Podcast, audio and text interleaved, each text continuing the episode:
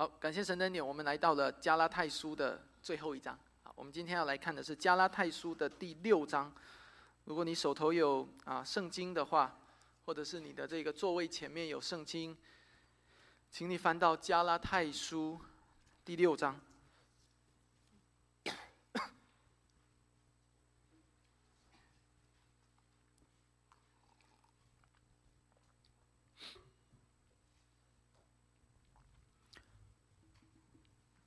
如果你身边有啊对圣经不太熟悉的弟兄姐妹，你也可以帮他啊来翻。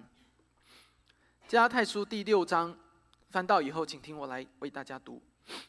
弟兄们，若有人偶然被过犯所胜，你们属灵的人就当用温柔的心把他挽回过来，又当自己小心，恐怕也被引诱。你们个人的重担要互相担当，如此就完全了基督的律法。人若无有，自以自己以为还有，就是自欺了。个人应当查验自己的行为，这样他所夸的就专在自己，不在别人了。因为个人必担当自己的担子。在道理上受教的，当把一切虚用的供给施教的人，供给施教的人。不要自欺，神是轻慢不得的。人种的是什么，收的也是什么。顺着情欲撒种的，必从情欲收败坏。顺着圣灵撒种的，必从圣灵收永生。我们行善不可丧志，若不灰心，到了时候就要收成。所以有了机会，就当向众人行善行善，向信徒的一家更当这样。请看我亲手写给你们的字是何等的大呢？凡希图外表体面的人都勉强你们受割礼，无非是怕自己为基督的十字架受逼迫。他们那些受割礼的，连自己也不守律法。他们愿意你们受割礼，不过要借着你们的肉体夸口。但我断不以别的夸口，只夸我们主耶稣基督的十字架。因这十字架就我而论，世界已经定在十字架上；就世界而论，我已经定在十字架上。受割礼不受割礼都无关紧要，要紧的就是做新造的人。凡照此理而行的，愿平安怜悯加给他们和神的以色列民。从今以后，人都不要搅扰我，因为在我身上带着耶稣的印记。弟兄们，愿我主耶稣基督的恩藏在你们的心里。阿门。我们今天讲到的题目是基督的福音为王。所以，谁是你生命中的王？我的意思是你服在谁的权柄之下，或者说权势之下？是美国总统，还是台湾总统，还是马来西亚的最高的元首，还是中国的主席，还是你自己？上帝创造这个世界是一个有权柄秩序的世界，有的时候这个权柄覆盖的范围很广，比如一个国家的国王、首领；有的时候这个权柄所覆盖的范围很小，比如当上帝创造亚当和夏娃，又把他们放在伊甸园里面的时候。上帝派亚当做丈夫，所以他对夏娃负有权柄。作为带领者，他的使命、他的职责是保护夏娃，保护这个家。作为一个掌权者，亚当同时也要服在另一个更高的权柄之下，就是上帝。简单来说，亚当作为丈夫，对一个家庭所拥有的权柄，就是上帝所赐的。而亚当的责任，就是要服在。上帝的权柄之下，所以伊甸园的本犯罪的本质上来说，就是一种反叛。OK，如何反叛呢？啊，夏娃反叛亚当的权柄，亚当反叛上帝的权柄，所以从此以后，这个反叛的灵就进入到每一个人的心内心中。今天这个世界是一个反叛的世界，所以从最小的孩子开始，他从一出生他就拥有一颗反叛的心灵，所以你叫他往东，他就往西。你叫不要做坏事，他就偏要做坏事。有的时候，我们甚至会说啊，这是一个孩子的本能。但是其实，我们是在为这个孩子天生所带来的罪而开脱。所以我们之前在以弗所书第六章的时候，曾经提及到过：如果你真的希望按照圣经来教导你的孩子，你就应该在他还小的时候就告诉他，这个世界是一个有权柄秩序的世界，因为上帝所创造世界就是这个样子。在这个世界上生活，我们就应该顺服上帝的权柄。在家中，上帝设立父母作为孩子的权柄，以至于孩子应该学习顺服父母。这种顺服不仅仅只是一种道德上的，好像说我要做个好孩子，所以我要顺服，这种道德上的顺服。这个顺服更是一种属灵的顺服。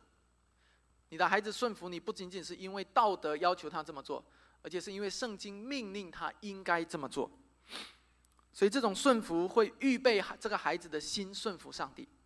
并且最终服在天地万有的造物主面前，这是当一个孩子从小的时候，你应该让他知道，这个世界是一个有权柄秩序的世界。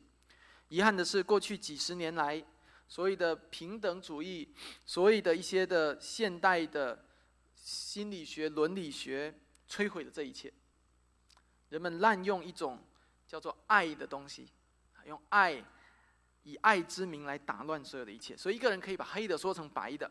别人还需要包容他，因为啊，他说我们都需要爱人嘛，对不对？所以，比他可以把黑的说成白，你还要爱他；他把假的说成真的，你还要接纳他，你还要学习尊重他。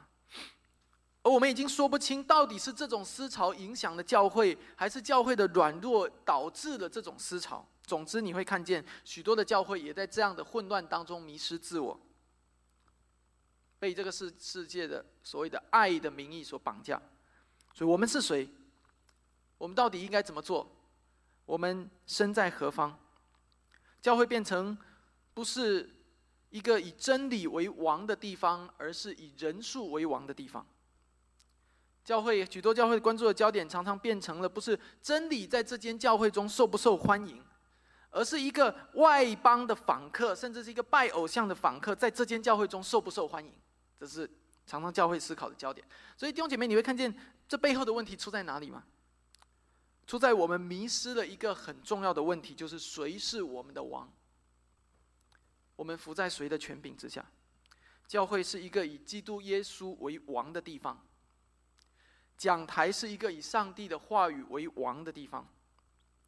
这是我们一直在坚持连续性的释经讲道的原因。当一间教会的讲台不再拥戴上帝的话语为王的时候，会怎么样？会非常危险。甚至毫不夸张的说，是一间教会会开始走向衰亡的时候。这种衰亡不一定会一下子发生，比如你看今天一些教会，可以用一些编造的一些精巧的言语来吸引许多的人。但是最终，就像耶稣基督所说，这样的教会建立在沙土之上，而不是磐石之上。而在我们自己的生命当中也是一样，谁是我们生命当中的王呢？除了那些政治性的王以外，我们需要面对一个真相。这个真相就是，你除了以今天的总统、主席、首元首为王，另一个真相是我们常常以我们自己为王。这个真相是非常真实的，就是我们每一个人，包括我，我们每一个人每一天都要面对的。这也是为什么流行歌里面，当流行歌唱说“我就是我自己的神”的时候，我不知道你们听没听过这首歌，的时候会如此的受欢迎啊。会如此受欢迎？为什么？因为这个世界最喜欢这样的信息了。这个世界最喜欢听这句话，就我就是我自己的王。哇，在我活的地方，人们常说，这个中国大陆啊，这个推广无神论教育是导致整个社会的啊，整个啊没有敬畏之心，整个社会败坏堕落的原因。但其实你要知道，是人定胜天，自己就是自己的王的这种思维，不仅仅只是存在于中国大陆，而是存在于每一个亚当的后代的心里。因为这就是魔鬼的诡计，要让人反叛上帝，自立为王。如果每一个自己呃都做自己的王，这个世界会如何？如果每一个人都是他自己的王，这个世界不是两雄争霸，OK，也不是三国鼎立啊。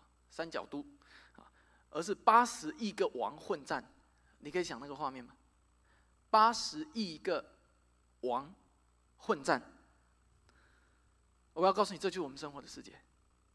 所以今天一个人，你跟他讲个三言两语，就可以让他跳起来。为什么？因为你侵略了他王权的领地，你明白吗？你跟他讲三言两语，就可以让他很开心。常常是为什么？是因为你臣服在他的王权面前。啊，你厉害啊！啊，你臣服在他王权。但弟兄姐妹，这是这个世界的真相，却不是一间教会应该有的样式。今天这段经文要帮助我们看见，一间以福音为王、以基督为王的教会会是什么样子的。如果按照我前面所说，我们每一个人都是自己的王的话，那么这个情况如果也存在在教会当中，会是什么样子呢？会是教会如果有三十个王，啊，三十个人，就变成三十个王的战争；教会如果有六十个人，就变成六十个王的战争。然后你。你明白吗？最后会是什么样？就是所谓的自然定律：弱肉强食，胜者为王。你有没有发现，其实这就是很多的这个教会当中会出现纷争，甚至出现结党、出现分裂的原因。如果基督的福音不是一间教会的王，如果基督的福音没有统治一间教会，那么今天教会和同乡会、和俱乐部、和商会、和政坛、政党。都不会有什么两样，所以，我们今天要特别通过这一段经文来思考这样一个主题：基督的福音是我们的王，除此以外，我们没有别的王。这是今天讲到的主题句，通常会在你拿到的单章的第三页的上面，用彩色的字体标明：基督的福音是我们的王，除此以外，我们没有别的王。我们今天的讲道会简单分成两个部分，第一个部分，福音驱动我们合一。第二部分，福音统治我们的生命，福音驱动我们合一，福音统治我们的生命。在第一个部分里面，我们会看到第一到第十节，第一到第十节，简单来说，这十节里面讲了四件事情啊，四件事情。第一节是一件事情，第二节是一件事，三到八节是一件，九到十节是一件。所以讲的福音驱动我们合一的第一件事情是什么？是挽回被过犯所剩的人。我们首先要来看到第一节：若有人偶然被过犯所剩，什么叫偶然被过犯所剩？这表明一个人是在不经意间的啊，不是故意的，一不小心就堕落落到一个过犯的陷阱当中。这过犯可能他因为不小心骄傲了，不小心发脾气了。不小心看了不该看的东西，不小心心里的啊一些的，在一些诱惑或这些的啊试探面前，他经受不住，可能是一种心理上的罪，也可能是一种行为上的罪。比如，当我们的心被这个世俗的世界影响的比较严重的时候，我们就比较容易贪心。你都天天都在想的利益的事情，就比较容易贪心，所以看见一点点利益，可能就会偶然被过犯所胜。想要把这个利益据为己有，或者看见一点点可以愉悦自己的、可以满足自己欲望的事物，就很容易想要把这个事物据为己有。这种诱惑常常是很真实的，特别是当当一个东西唾手可得的时候，这个东西就在你面前的时候，你本来可能都没有想要去偷拿的，但是因为他在你面前，也没有人在管，所以这个时候试探就最强烈。啊，前一段时间我看到一个一个电视节目，一个主持人。在节目开始之前的时候，把一些电视台的纪念品啊放在大厅，然后告诉大家，每个进来的人只能挑一样，虽然有五六样的杯子、有帽子、有衣服什么什么什么，啊，每个人只能挑一样带走，然后没有人管，就大家进来就告诉他没人挑，但是他们安装了隐藏式摄像机，啊，看看大家是不是够自律，结果这个就有一个一个女士啊，拿了一样东西以后。假装去上厕所，上完厕所以后回来啊，又拿一样东西啊，这样子。然后在节目当中，这是他节目的一部分啊，都是美国人的节目啦，才比较敢玩的这么大胆啊。在节目当中的时候，这个主持人就故意把这个事情抖出来，故意让这个人很难看。就你知道这个人说什么吗？啊，这人说啊，我妹妹今天也很想来，但是她没有拿到门票，所以我给她多拿一个礼物纪念品啊。做拿多拿一个礼物作为纪念品，啊，这个主持人说，对哦，但是今天有很多的妹妹没有来，她们也都要去拿一个，怎么办？弟兄姐妹，你会看到人心的狡猾，就在这一件非常小的事情上就体现出来了。哪怕他被指出来的时候，他赶快给自己想一个理由圆回去。可能这个人会说，啊，我一开始也没有打算要多拿一个的。没有一个正常的人会说：“我今天出门是计划要去做一件坏事，去偷一个我喜欢的东西。”没有人会这么说。但是当那个试探、那个诱惑来到的时候，当我们以为我们的身边没有监管的时候，我们要如何的去抵挡？弟兄姐妹，在这里的过犯还可以是有很多种，我只是简单举这样，贪心只是一种啊，就你把一个公家的东西偷偷带走，嫉妒又是另外一种啊。那你本来一个对于一个本来属于别人的东西、事物产生的非分之想，别人有我也想要有啊，别人有这个我也要有，别人有那个头衔我也想要有，别人有这个车子啊，别人有那个房子，你本来没有什么的，也你也过得很开心的，但是如果当这个念头在你的心里越来越燃烧的时候，以至于你对对方产生的负面想法的时候，这就会导致嫉妒，你明白吗？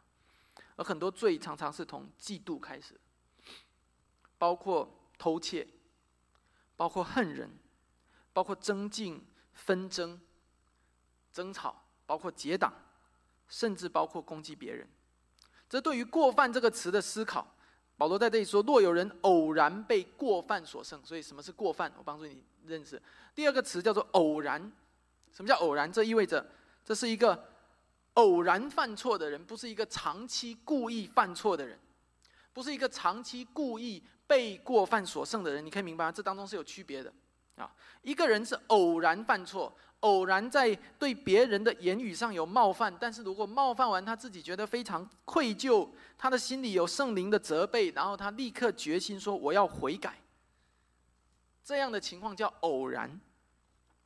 虽然几个月以后，他可能又不小心又偶然的一次。但是至少他表达出一种愧疚，有一种悔改，有一种啊自责啊，就觉得说哇，我应该要改正。甚至他如果冒犯了别人，他愿意去道歉。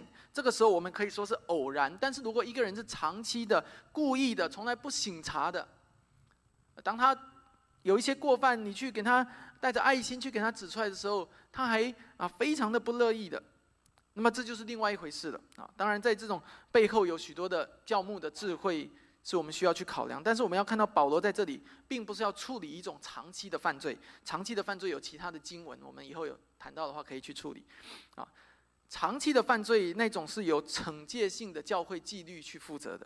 但保罗在这里指出的是，我们每一个人都领受了圣灵。第五章、第四章讲的，我们立志要顺着圣灵行事，我们仍然可能会偶然跌倒，偶然犯错。而这个时候我们该怎么做？你会怎么做？不要小看这一件这样一件事，弟兄姐妹，啊，人心是很敏感的，啊 啊，因为因此最简单的方式，人们常常会做的就是选择避开所有这一切的张力，反正它只是一个小过犯，算了。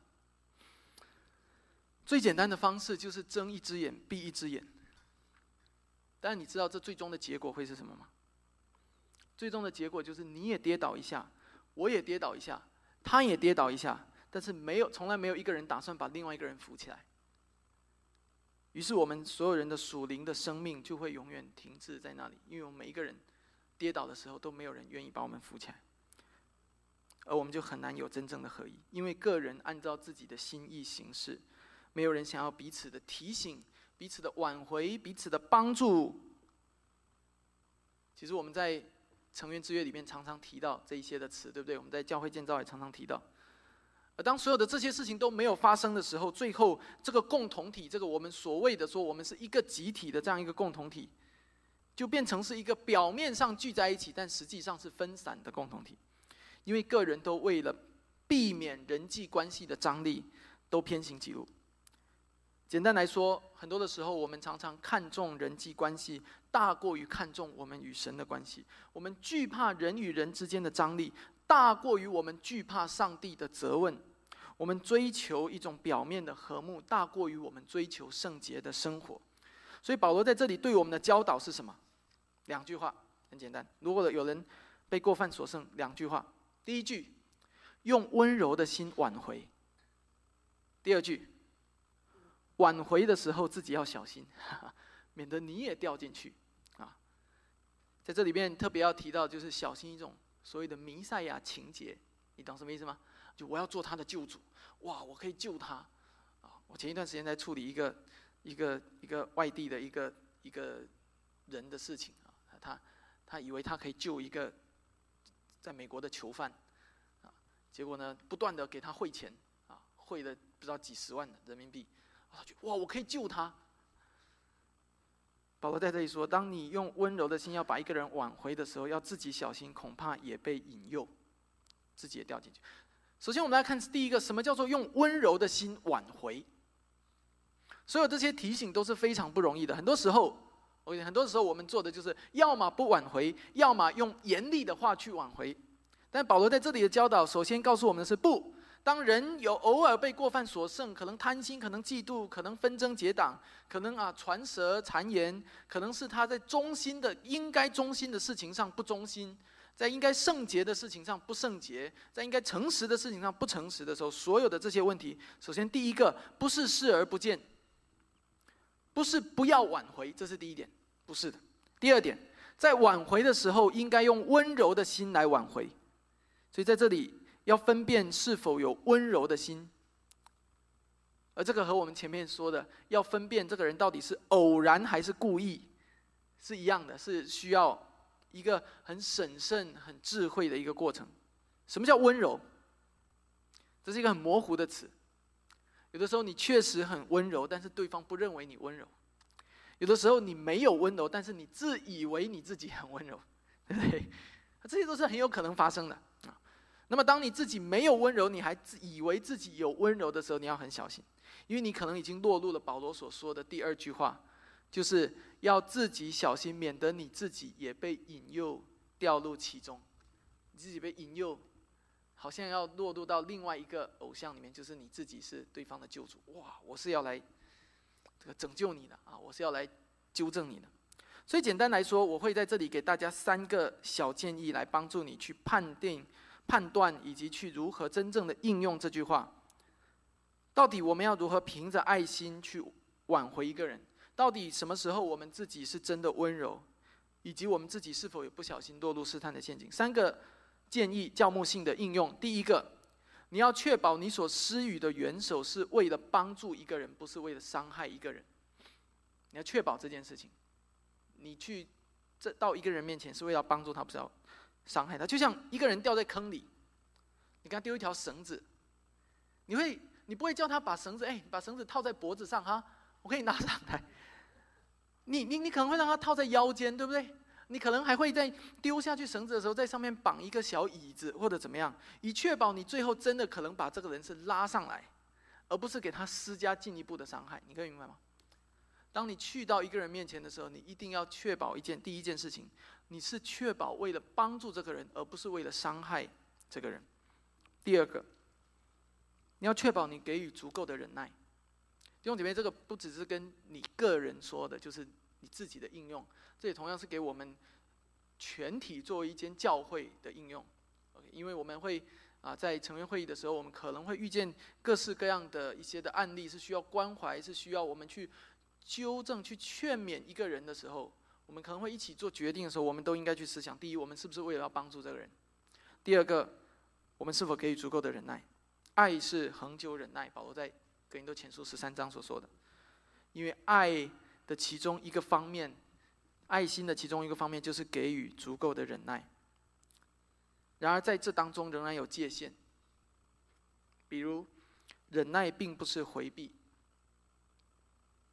忍耐不是视而不见，叫做我忍耐。我们需要足够的忍耐，但是呃，忍耐。是带着足够的耐心去不断的劝告、不断的提醒、不断的挽回，而不是视而不见、避开。其次，忍耐不是纵容，啊，我们需要有足够的忍耐，但是单纯的忍耐不足以帮助一个人的时候，我们应该提出其他的措施。这个也许是教会纪律的一部分。当主耶稣基督讲到教会纪律的时候，你记得吗？一个人去跟他劝，对不对？带着耐心、带着爱心去跟他劝勉。他不听的时候，到了一个地步的时候，可能你要升级，带了几个人去到他面前，继续的去跟他劝勉。如果他继续不听，你仍然是带着爱心、带着耐心、带着想要帮助他的动机，但是需要把他带到会众面前。OK，所以忍耐不是无限的纵容。当单纯的忍耐不足以帮助一个人的时候，或许应该要有其他的方式继续的来加入，来帮助他。所以这是第二点，你要确保你给予足够的忍耐。第三点，你要确保你顺服上帝的权柄。你如何用温柔的心挽回一个人？你要确保你顺服上帝的权柄。这包含了至少两个部分。第一部分就是我刚才说的，小心自己的弥赛亚的心态，以为自己有能力拯救一个人啊，比如一个弟兄以为自己可以拯救一个姐妹，最后双双掉入坑中啊，这产生可能产生更大的罪都有可能。比如一个肢体以为自己可以拯救另外一个可能在苦读、在抱怨的肢体。假设你今天看到一个人，这个人在这里一直抱怨、发牢骚、讲这种话，你就哎呀，这个人这样不行啊，我去帮帮他吧。结果等你坐到他旁边十五分钟以后，你跟着他讲，哎呀，对呀，人家就是好多坏的，你跟着他一起发牢骚，这小心你自己掉到一个坑当中。最后你们的交谈不是你在帮他，而是变成控诉大会，一起控诉。啊，酝酿出更大的苦毒抱怨，小心自己的弥赛亚的心态，总要把这个人交在上帝的手中。不论这个人是因为什么过犯跌倒，你去到他面前，最重要的目的是要把他带去上帝面前，而不是把他带到你自己面前，让他这个这个在你的引导下来改正，因为那样子的话，你自己也被引诱了，被一种骄傲自大的欲望所引诱。所以，第二个你要确保你顺服上帝权柄的方式，就是你应该顺服一间教会的权柄。无论你是一间教会的长老，还是执事，还是牧者，还是一个会众，你要知道，上帝在一间教会当中至少赐下了两个清晰的权柄。第一个叫做长老、牧者的权柄，上帝任命他们，呼召他们监督治理教会。他们应该对上帝忠心，而你也应该顺服他们的权柄。第二个权柄叫做会众全体的终极的权柄，就是你们在座的每一位，就是当我们进行成员会议的时候，我们一起做一个投票、做一个决定的时候，表明会众终极的权柄。这也是一间教会终极的权柄。而这样的权柄，我们每一个人都应当顺服，无论是会众还是牧者。如果当你自己一个人的行为与整体的判断不相符合的时候，你应该顺服会众的权柄，因为这是上帝所赐下的。所以，以上是我根据保罗在这里的教导给你提供的三个教牧性的应用，来帮助你去面对和帮助一个偶然被过犯所胜的人。你会发现在这当中，你最要小心的就是让不要让你自己的情欲、让你自己的意念做王，总是要让基督福音的样式在你的心里做王。我们来看到第二节，你们个人的重担要互相担当。这就要紧接在第一句话之后，把整个合一的画面更进一步的呈现在我们面前。我们的背负的重担很多啊，过犯可能是我们背负重担的一种，比如苦读抱怨，这可能就是过犯给我们带来一个重担，在这个精神上。比如，当你现在对于金钱、对于子女教育的一种深深的捆绑当中的时候，你为了你的啊这个孩子，或者为了你的这个经济，你你已经啊这个茶饭不思，你也生活的不安稳的时候，你也陷在另外一种的捆绑当中。这可能是一种在内心里面的拜偶像所带来的重担。所以，过犯可能成为一种重担，但是还有很多的时候，更多的时候。这个重担不一定是我们自己的过犯造成的，所以可能是你的问题，那也有可能是别人的过犯给你造成的。当别人故意要和你竞争，故意要来找你的茬，故意要来惹你、来挑你的刺的时候，故意在言语上对你不友好的时候，这仍然会给我们带来一种心理上的负担，明白吗？而这个时候，我们应该要如何呢？今天在这个世界上，人和人之间，国和国之间。常常会在负担的时候用一种方式叫做结盟、结党、结盟啊，所以你会看到这个这个世界上有各种的什么七国集团、八国峰会，什么哇一堆的这个啊啊这个各种的结盟来彼此的帮助。所以如果如果是今天就是一个非基督徒读到这节经文，他也肯定会说：哎，这有什么难的，对不对？啊，我喜欢交朋友啊，我喜欢跟人结盟啊，我喜欢这个。编织人际关系啊，但弟兄姐妹，你发现没有？世俗世界中的结盟、结党有一个很重要的特点，就是是为了自己的利益，是为了他自己的。所以你看到许多国家的外交关系都是建立在利益之上啊，不是建立在对方的利益，而是在自己的利益之上啊。哪个国家给我钱，我就跟哪个国家结盟；哪个国家可以卖武器给我，我就跟哪个国家结盟；哪个国家可以保护我，我就跟哪个国家结盟。呃，世俗的朋友圈也常常是这样，对不对？世界上的人们常常都很会算啊，我可以从这个人这里有什么好处？我在那个我跟那个人交往可以有什么好处？所以那些心里很单纯的、不会算的人啊，在一个公司里面或者在一个学校里面，常常就很可怜，因为常常啊，那然后那些那个头脑很精明的啊啊，四处去搭网的，嘴上抹了蜂蜜的人，就好像混得很风生水起。弟兄姐妹，这就是这个世界的样子。但与此同时，我要说，我们都厌倦了这个样子，对不对？所以，当我们回到教会当中的时候，如果教会和世界也没有什么两样，教会中的人也要费尽心思来建立各种人际关系，是为了自己的利益来做一切事情的时候，我很诚实的说，这样的一个共同体，跟世俗是没有什么两样，也丝毫不会吸引外邦人来认识福音，因为这不是福音的本质。而保罗在这里讲，个人的重担要互相担当，很显然是什么意思？不是把自己的重担丢给别人，而是把别人的重担担到自己身上。这有本质区别。这是一种以别人为中心的，以对方的为中心，一种舍己的一种人际关系。你看见了吗？而我们为什么应该要这样子做呢？因为基督就是这样子对我们的，因为我们就是领受基督这样的恩典、这样的福音。基督为我们的罪来到这个世界上，为我们担当那极重无比的罪的代价。他顺服天父公义的审判，他以至于死，且死在十字架上。那个死的重担本来是压在我们每一个人身上，喘不过气的。但是如今，基督却为我们担那个重担。基督的十字架宣告一件事情，就是每一个仰望他、信靠他的人。他们身上的重担，如今都集中到基督身上，并且基督的十字架胜过这一切的重担。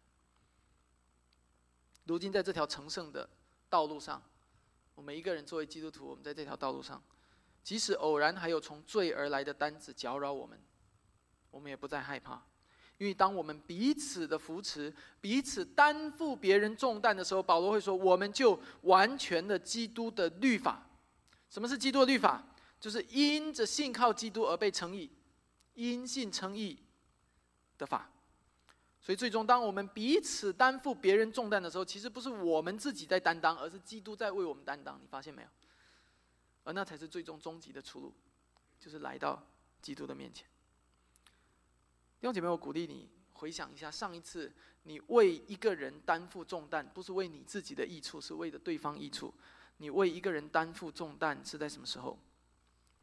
想一想，按照你自己的性格和习惯，当你看见一个人背负重担的时候，你的反应通常是什么？是觉得我洋洋自得啊，我真是挺好的，我自己生命当中也没有这样的重担，哇！就因此轻看别人吗？还是因为害怕人际关系的张力？说，哎呀，又要去 social 啊？我知道，有有的人的性格是很怕 social 的。就已经退缩，不愿意上前一步。弟兄姐妹，不要忘了，保罗在这里说：我们应当互相担当个人的重担，因为什么？因为这会使我们整间教会完全的基督的律法。所以，我们应该要如何担当呢？我同样给你三个教牧性的应用和建议。三个。第一个，通过彼此祷告来担当别人的重担。通过彼此的祷告来担当别人的重担，不要轻看祷告的功效，弟兄姐妹，不要轻看祷告，以为这只是一种形式。雅各书告诉我们，艺人的祷告是大有功效的。祷告是我们奉主耶稣基督的名来到上帝面前的祈求，你不是奉你自己的名，奉你自己的名不算什么，但是在祷告当中，你乃是凭着信心奉那位从死里复活的主耶稣基督的名。他在神和人之间为中保，他是升入高天的永远的大祭司，他解除你一切的罪，你乃是奉基督的名祷告，因此你就不要轻看你的祷告，否则你的祷告也没什么。但是因为你是奉基督的名，所以不要以为祷告算不得什么。相反，弟兄姐妹，我要告诉你，祷告是最有力的安慰一个人的方式，不是金钱，不是礼物，不是拥抱，而是祷告。真实的祷告可以带给一个人在属灵上的安慰。我不知道你有没有尝试过、经历过，当一个人有重担的时候，跟他一起祷告，把这样的安慰带给他。真实的祷告能够提醒一个人在上帝面前为自己的罪悔改。因为当你们一起祷告、一起低下头，甚至一起屈膝跪下来的时候，你们都在把自己的心谦卑下来。真实的祷告能够把一个人带到上帝的面前来领受福音的更新。当你们一起祷告，你跟一个人一起祷告的时候，你们是一起来到上帝的面前。真实的祷告在表达一个韧性，就是主啊，我们需要你，我们无法靠自己的重担，我们无能，我们软弱，我们需要你。我鼓励你。当每一次你看见一个人在树林里背负重担的时候，每一次当你听见一个人需要帮助、需要勉励或者需要扶持，然后你去帮助他的时候，你可以试试看，你就在当下，你不要说啊，我为你祷告，你就走了。如果你是面对面跟他见面的，你就在当下跟他一起来祷告。第二个，通过与对方建立长期稳定的门训关系。来与他一同背负重担。假设你今天在聚会结束之后，有一个人跟你分享他最近的一些重担、一些烦心的事情，然后你们有一些初步的交谈，然后你也像第一步我们所说的啊，有一个初步的祷告，那已经很好了。然后在这之后，我鼓励你不要让你们彼此之间的帮助就停在那里。然后你们回去以后就就没有后面的联系，而要让这种互助的关系持续下去。在过去这一年里面，我们一直在鼓励大家彼此之间要建立门训的关系，要产生属灵的对话。我不知道你有没有尝真正去尝试过啊这样的操练。如果你还没有尝试这样做的时候，我会鼓励你开始去这样去做。长期的、稳定的与弟兄姐妹之间展开属灵的对话。来谈论你们的祷告生活，谈论你们的读经的心得，谈论基督如何给我们的生活带去盼望，而不是只要不要只是谈论一些生活中的琐事而已，更多的谈论基督，谈论圣经。弟兄姐妹，我们需要这样的文化，并且我们也要将长期致力于去建设这样的文化。在这样的文化当中，一个一间教会的成员关怀，不是牧者自己的事情，不是执事会，不是长老团的事情。而是每一个弟兄姐妹的事情，不是牧者一个人去担当所有人的重担，而是或者是长老团或者是执事会去担当所有人的重担。保罗在很这里很清楚的告诉我们，是个人的重担要彼此担当。所以你是教会中的一员吗？你被称为教会的成员吗？你知道作为一个教会的成员，你有什么样的职责和工作要做吗？保罗在这里给我们一个每一个人都很重要的工作，就是担当别人的重担。第三个，通过把对方带领到基督面前，来使对方卸下重担。最后你要知道，仍然是回到第一点，呃，第一个的那个三条应用的最后一条一样的，你不是别人的拯救者。当你去担当他的重担的时候，其实你也没能力的。我们没有谁比谁强。你真正的方式是把他领到那位真正的救赎主面前。就是主耶稣基督。换句话说，别人的重担，其实我们也常常无力担当。所以最后有一个建议，也是最关键的建议，就是你在每一次与人的交谈和谈话的时候，你一定要寻找，要思考一件事情，就是我要怎么样把这个人带到基督面前来。因为唯有基督背负我们的重担，唯有基督有能力背负，也唯有基督能够胜过这些的重担，把人带到基督面前。最终极的原因，是因为基督才是我们的王。在一间教会中，你不是王，我不是王，执事会不是王，长老团不是王，没有哪一个人是真正的王。我们只有一位王，就是主耶稣基督。接下来看到第三到第八节，保罗花了很大的篇幅在这里告诉我们说，在福音当中，